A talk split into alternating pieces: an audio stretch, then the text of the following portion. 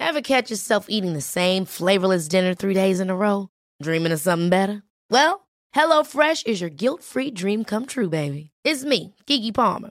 Let's wake up those taste buds with hot, juicy pecan-crusted chicken or garlic butter shrimp scampi. Mm. Hello Fresh. Stop dreaming of all the delicious possibilities and dig in at HelloFresh.com. Let's get this dinner party started.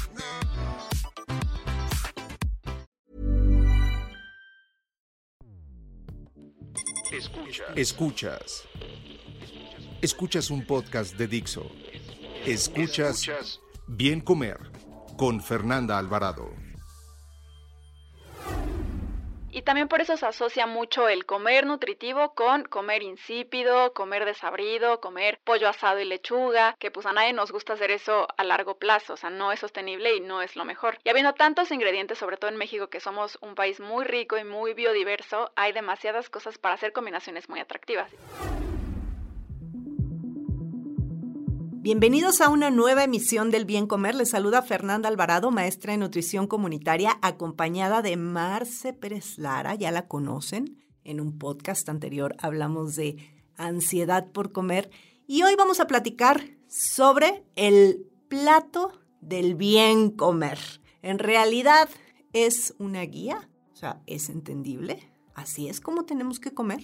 Marce es licenciada en Nutrición y Ciencias de los Alimentos, educadora en diabetes y cuenta con una especialidad en Psicología y Psicopatología de la Nutrición. Se dedica a dar consulta privada y a la generación de contenido. Bienvenida, Marce. Hola, Fer, muchas gracias. Nuevamente te saludo aquí en tu podcast. Muy feliz de platicar este tema. La feliz soy yo, Marce.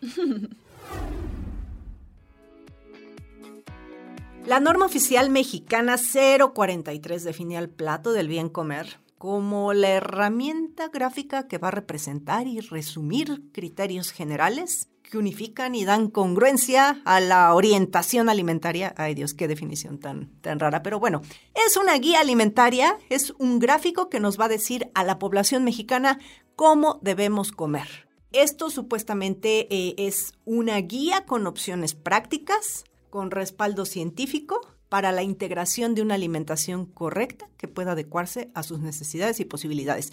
Esa es la definición de la NOM 043. Mm, yo no estoy tan de acuerdo, ya, spoiler así, ya, no me gusta el plato del bien comer, se acabó el podcast. Pero no, a ver, Marce, a quemar ropa. ¿Consideras útil y entendible el plato del bien comer? Pues respuesta larga, eh, esta norma sí tiene buena intención. O sea, pienso que hay varias cosas que se mencionan en cuanto a orientación alimentaria que pueden ser muy útiles a la población. Se rescata el consumo de verduras, de frutas, de leguminosas, hace alusión como a la hidratación. O sea, tiene buena, buena estrategia quizá la norma, pero cuando se lleva al plato es donde hay confusión. Y a mí personalmente tampoco me gusta el plato del bien comer. Y pienso que es una estrategia un poco confusa incluso. Hay varias cuestiones dentro del plato que no quedan del todo claras y que se pueden prestar a malentendidos en la población, que aún así, tomando las decisiones según lo que el plato dice, podrían conducirlos a combinaciones o elecciones no muy saludables de su alimentación. Y ahí está en el plato, entonces eso es lo confuso. Cosas que se pueden rescatar quizá es que es un plato y eso es bueno, es positivo porque pues te da la sensación de que tu plato más o menos podría orientarse así. Pero eh, los alimentos que están descritos o la forma en la que se combinan, las proporciones que tiene, no me convencen mucho. Sí, y fíjate bien dices, qué bueno que es un plato, porque eh, están estas, bueno, estaban estas pirámides. No sé si algún país o en algún lugar todavía existan estas pirámides, pero eran súper, o sea, si el plato es medio confuso, las pirámides más. O sea, la gente creía que tenía que comerlo de hasta arriba. Claro, exacto. Y peor aún que la base de las pirámides muchas veces eran igual alimentos que no venían al caso recomendar con esa, esa capacidad o de, de ese tamaño. Sí, mira, aquí dentro de las cosas rescatables, yo creo, a ver, no sé tú qué piensas, está el que plasman, y creo que es de los pocos alimentos muy, muy entendibles, bueno, evidentemente verduras y frutas, pero meten muchas leguminosas. Y eso está bien padre. Sí, sí, yo también considero que es de las cosas valiosas a rescatar del plato. Igual, considerando que en México, pues hay un consumo de frijoles elevado, de ciertas alubias, como ciertas leguminosas, entonces rescatarlo y ponerlo con una importancia dentro del plato como alimento fuente de proteína me parece una muy buena herramienta y estrategia. Pero si nos vamos al grupo de los cereales, por ejemplo, ahí es donde más confusión y más me queda en duda. es enorme, además. O sea, mira, ni tú ni yo satanizamos los alimentos y sabemos que debemos incluir todos los grupos. Pero en lo personal, así como eh, las guías que están de alimentación para población mexicana, eh, las que tenemos, pues te pone que un adulto debe consumir por lo menos siete porciones de cereal, ¿no? Y para mí eso es, o sea, exagerado. Creo que como mexicanos, pues nada más nos jalan tantito el hilo y vamos a decir, ah, bueno, siete porciones, cuando ni siquiera sabes cuál es, cuánto es una porción, ¿no? No sé, tú qué piensas en, proporción a la cantidad de cereales y la calidad, la cantidad y la calidad de cereales que hay en ese plato. Sí, pienso que el, de lo más confuso del plato es la sección de los cereales. No me parece lo más adecuado que se pongan en la misma categoría o al mismo nivel un cereal integral o de grano entero, por ejemplo, la tortilla de maíz, junto con las galletas de animalito o junto con la concha, ¿no? Que son alimentos distintos. Quizá los dos entran dentro del grupo cereales, pero tienen características muy diferentes y lo que se está presentando ahí es que no importa cuál elijas, o sea, si eliges una concha para tu desayuno, es lo mismo que elijas una tortilla de maíz. Entonces eso genera mucha confusión porque la calidad de tus elecciones no siempre va a ser la mejor, aunque te guíes por esas imágenes. Y luego, en cuanto a la calidad, también puede ser un poco controversial porque sí está desproporcionado. O sea, sí hace mucha alusión a que los cereales tienen que constituir todavía una cantidad muy grande en la dieta y realmente habría que tomar en consideración otro tipo de alimentos para que sea una dieta pues mucho más equilibrada. Sí, y también creo que muchas veces la gente, e incluso profesionales de la nutrición, ven al plato del bien comer no como grupos de alimentos, sino como nutrimentos. Entonces dicen, acá están los hidratos de carbono, es el amarillo, y la proteína es el rojo, ¿no? Y, y bueno, entonces las grasas, o sea, creo que sí hay que eh, decirle a la gente que nos escucha que ahí no, o sea, no hay que tratar el plato como una orientación en cuanto a macronutrimentos, porque no es así. No, son grupos. Exactamente, son grupos de alimentos y también en ese sentido faltarían otros alimentos que te aportan otros macronutrientes que no están presentes ahorita en el plato. Como bien mencionas, las grasas, pues hay por ahí unos cacahuatitos medio perdidos, pero yo no veo el aguacate, por ejemplo, que también es muy mexicano, tampoco está en el plato. Entonces, sí está carente de ciertos alimentos nutritivos que podrían constituir una alimentación mexicana mucho más completa. Y también la hidratación, ¿no? Por ahí tenemos una jarra este, del buen beber, la jarra del buen beber, que bueno, más o menos ahí te da una orientación sobre cómo tiene que estar tu hidratación.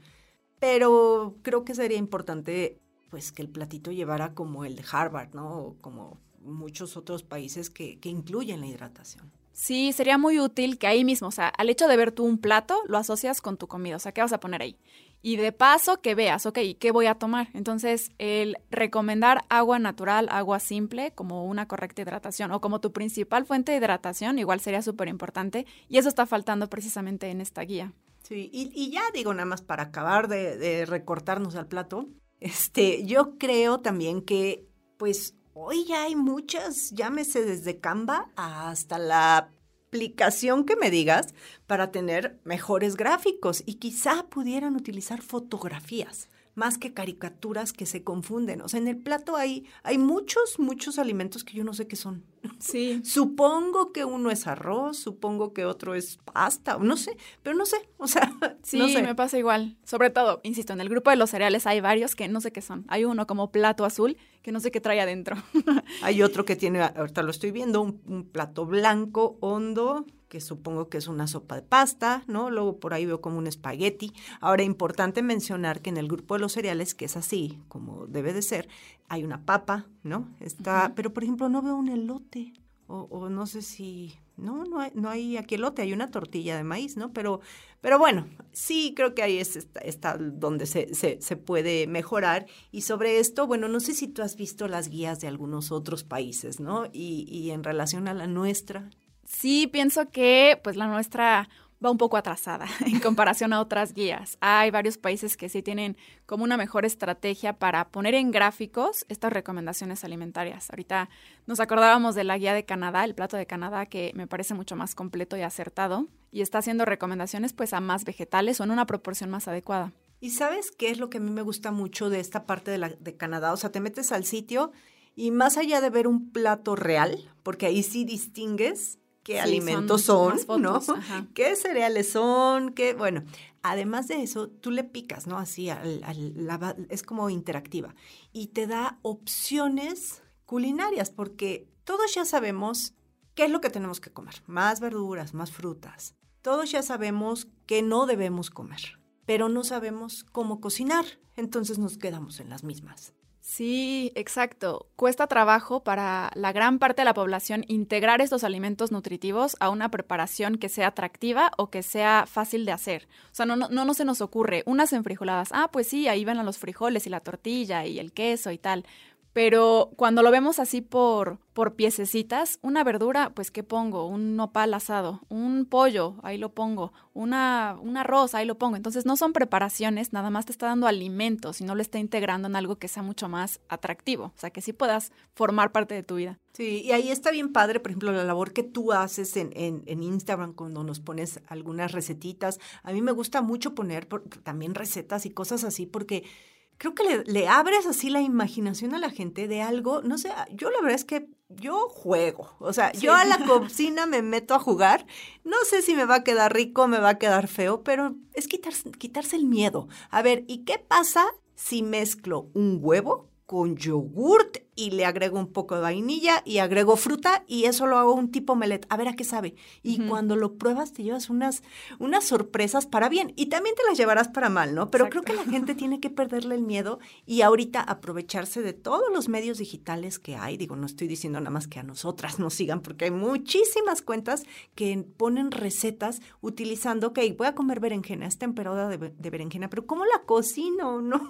Y por eso no salimos de comer tres verduras o cuatro frutas. Exactamente, por eso tanta repetición y muy poca variedad. Y también por eso se asocia mucho el comer nutritivo con comer insípido, comer desabrido, comer pollo asado y lechuga, que pues a nadie nos gusta hacer eso a largo plazo, o sea, no es sostenible y no es lo mejor. Y habiendo tantos ingredientes, sobre todo en México, que somos un país muy rico y muy biodiverso, hay demasiadas cosas para hacer combinaciones muy atractivas. Y sí, como dices, es probar. O sea, yo también he probado cosas que algunas me quedan bien, otras no tanto, otras repito y otras como que se van volviendo mis, mis favoritas. Eso es igual mucho de lo que invito a la gente a hacer. O sea, que experimenten con recetas y digan, ah, pues ya tengo mi mini recetario de 6, 7 opciones y estas las voy rotando y después descubro una nueva. O sea, como ir experimentando y tener sus favoritas. E incluso los mismos platos tradicionales, llámese el chile relleno, la coliflor capeada, la tortita de carne. O sea, de verdad, todos esos platos que hacían nuestras abuelitas y nuestras mamás Quizá la abuelita le echaba un chorro de manteca, ¿no? Y quizá tú le vas a poner un poquito, o sea, nada más un poquito. Entonces,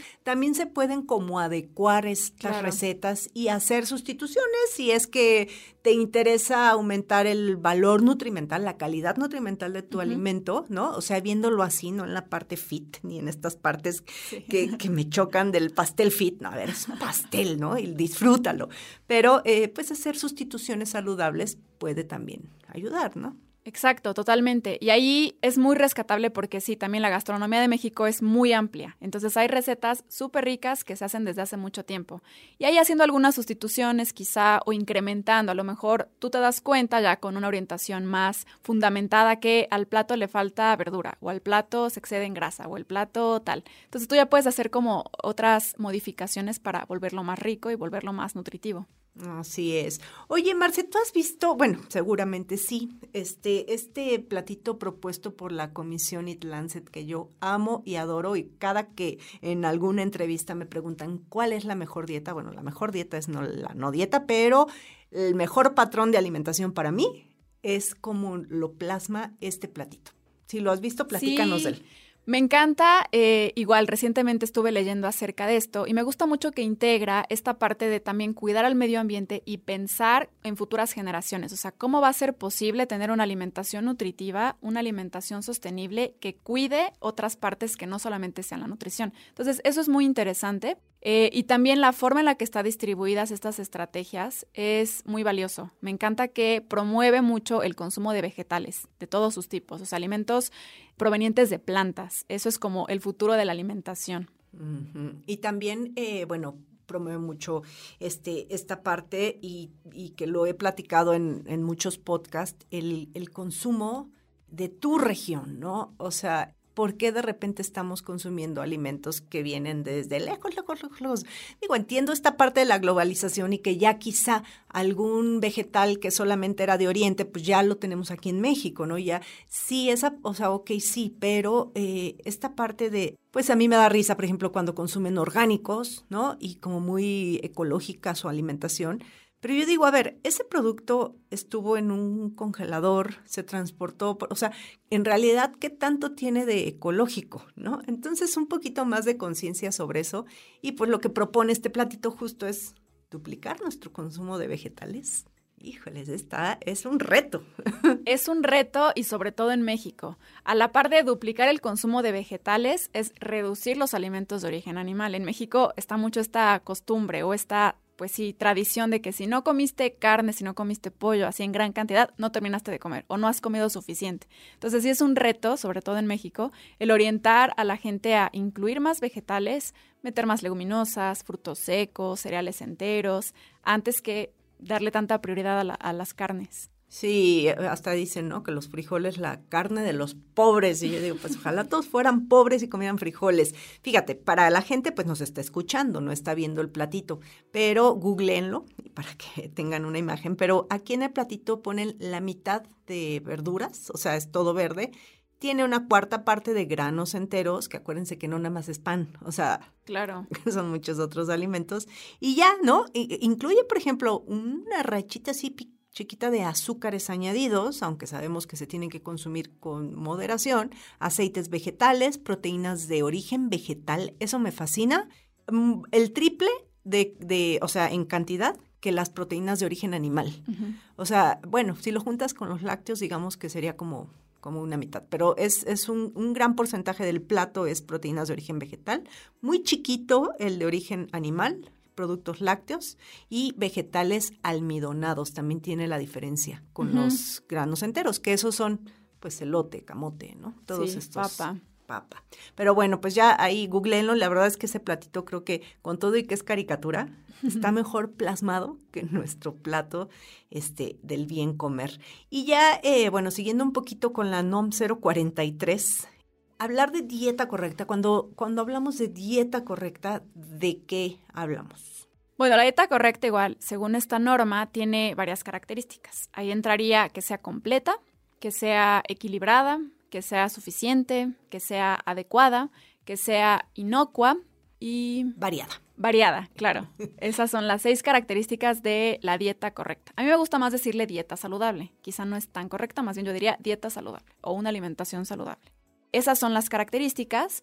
Y em, también me parecen, me parecen buenas, o sea, muchas sí son muy aplicables, pero también falta mucho como llevarlo ya a la alimentación, o sea, aterrizarlo en de qué forma hago que mi alimentación sea más variada, o sea inocua, o sea equilibrada. Entonces, siento que falta esa partecita. Sí, y sobre todo, eh, bueno, a mí dentro de las características de esta dieta saludable o dieta correcta, eh, la que me encanta y creo que muchas veces no, no consideramos, hay dos, dos este, características. Una es la que sea variada, porque estamos muy acostumbradas, acostumbrados a comer lo mismo, desayunar huevo con papaya y yogur, ¿no? Y de ahí no sales, y cenar lo mismo. Entonces, la variedad que, ¿por qué es importante que sea una dieta variada, Marce? Es muy importante porque ningún alimento es igual a otro aunque pertenezcan al mismo grupo y aunque digamos, ok, tengo dos porciones de fruta, ah, pues no importa si me como mis mismas dos porciones de fruta todos los días de la misma. Porque ahí lo que buscamos es incrementar los diferentes micronutrimentos, tipos de fibras que están presentes en otros alimentos vegetales o en otros alimentos que pueden ser del mismo grupo. Entonces, cuando tú rotas tus alimentos e incluyes otros distintos, estás abriendo la posibilidad a tener más diversidad de micronutrimentos especialmente y de eh, tipos de fibras. Entonces, el hecho de que tú tengas mucha variedad en tu alimentación permite que tengas más salud, más antioxidantes, más diversidad de vitaminas, de minerales, de fibra. Entonces, eso también es salud, o sea, tener como una dieta más variada. Sí, y mejoras el patrón de la alimentación, ¿no? O sea, yo creo que eh, quitarnos esa idea de tengo que comer, eh, tengo que tomar leche por el calcio, porque la leche es igual a calcio, eh, las ostras son igual a zinc. El, entonces, los alimentos aislados, así como el decir, voy a comer, o sea, tú no llegas al mercado a decir, deme medio kilo de vitamina C, ¿verdad? O sea, es, es lo que tenemos que quitarnos de la cabeza. La alimentación va mucho más allá de eso, de, de, de, tomar calcio a través de la leche. O sea, no es así. Es todo el patrón de alimentación lo que hay que considerar y eso es lo que, pues como bien nos lo dices ahorita, lo que te da una dieta variada. Y el otro que me encanta, digo, evidentemente todas las características son importantes, ¿no? Pues completa, que que refiere que incluye a todos los grupos, ¿no? Inocua, inocua se confunde la gente. ¿Qué es inocua? Se confunde la gente. Siempre hacen como referencia al método de preparación, o sea, que sea con higiene. Y sí, eso también es una parte de que la dieta sea inocua, pero también se refiere mucho a que no ocasione ningún tipo de daño o riesgo. Entonces, yo ahí también hago mucho referencia a que no se incluyan productos, medicamentos, sustancias, cosas que son de dudosa procedencia que pueden ser perjudiciales para tu salud. O sea, el hecho de que sea inocua es que te garantice bienestar, no que sea lo contrario. Exacto. Luego, suficiente, pues que no te quedes con hambre, ¿no? Claro, eso también es bien importante. Y bueno, ya hablamos de, de, que sea variada, pero la última característica, que aunque es la última que está ahí puesta, pero para mí es la más importante, es que sea adecuada. Y adecuada, pues no, o sea, no solamente quiere decir adecuado correcto, sino adecuado a todo, ¿no? Marce, gustos, religión, Totalmente. Este, eh, también eh, recursos económicos, uh -huh. eso es importante, ¿no? Sí, adecuada a tus gustos, adecuada a qué tanto tiempo, tiempo, tienes para cocinar, dónde compras tus alimentos, qué horarios tienes, de qué dispones, o sea, adecuada a ti, esa es la, la, la, característica. Exacto, y ahí es cuando muchas veces, eh, pues también es tema de controversia cuando, cuando le dicen a una persona, es que una dieta saludable es una dieta económica. Mm, depende, ¿no? Uh -huh. O sea, depende para quién. Eh, defíneme cuál es tu dieta saludable, que es muy distinta a mi dieta saludable, ¿no? No, lo, no, no el mismo patrón es para una persona que para la otra. Tiene que ser adecuada a muchas, muchas aristas ahí, ¿no? Que palomear. Exactamente. Y pues finalmente, Marce, a ver, recomendaciones generales para el bien comer. Has de saber que mi nombre, que, que lo, hace mucho tiempo lo, lo, lo, pensaba, y lo pensé mucho en el plato del bien comer, ¿no? Y, y, justamente esa parte de que siempre repito en mis videos que el bien comer es un placer, pues es, es eh, lleva como, como que engloba todo lo que platicamos hoy, ¿no? Eh, y sí me gustaría dejar a la audiencia pues con tus recomendaciones del bien comer. El bien comer para mí sería tener una dieta que sea adecuada a ti, como mencionábamos, que se adecua a tu estilo de vida, a las cosas que puedes comprar, a las cosas que te gustan, lo cual es muy importante. Que te mantengas satisfecho o saciado para que puedas hacer todas tus actividades y para que estés a gusto comiendo lo que comes. Que eh, sea eh, igual de temporada, alimentos locales que puedas conseguir frecuentemente o que puedas cocinar de formas que te gusten que tenga también una gran variedad, o sea, que puedas incluir diferentes colores para que también sea mucho más placentera tu dieta y no caigas como en repetitivo. O sea, el, el, bien comer no se refiere a que tú bajes de peso o que tú seas una persona fitness, no, más bien se refiere a que tú te alimentes de forma adecuada para ti, te nutras, por ende, de una correcta alimentación y entonces puedas desarrollarte y puedas ser una persona plena, funcional y tener una vida, una buena calidad de vida. Me encanta. Un dato, un dato. Las guías de alimentación pueden servir para guiar políticas y programas de educación alimentaria y nutricional, salud, agricultura y nutrición. Por lo tanto, representan una oportunidad única para impactar favorablemente el sistema alimentario. Marce, pues ojalá que nos cambien este platito pronto, hay ya muchas iniciativas, que no sea como este gráfico que nos eh, compartieron hace como un par de años sobre la dieta de la milpa, que para mí es una belleza, la dieta de la milpa, pero no el gráfico que utilizan. Los gráficos tienen que ser para que la población entienda cómo comer y no que los confunda, como pudiera ser en este caso. ¿Dónde te pueden encontrar? Cuéntanos. Me pueden encontrar principalmente en Instagram como arroba Nutritips de Marcela. Ahí estamos en contacto, publico muchas cositas y recetas ricas para integrar este bien comer precisamente.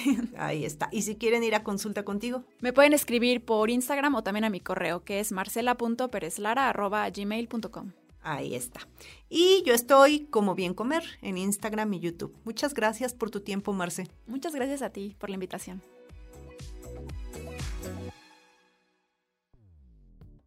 Dixo presentó Bien Comer con Fernanda Alvarado. La producción de este podcast corrió a cargo de Verónica Hernández. Coordinación de producción, Verónica Hernández. Dirección General, Dani Sadia.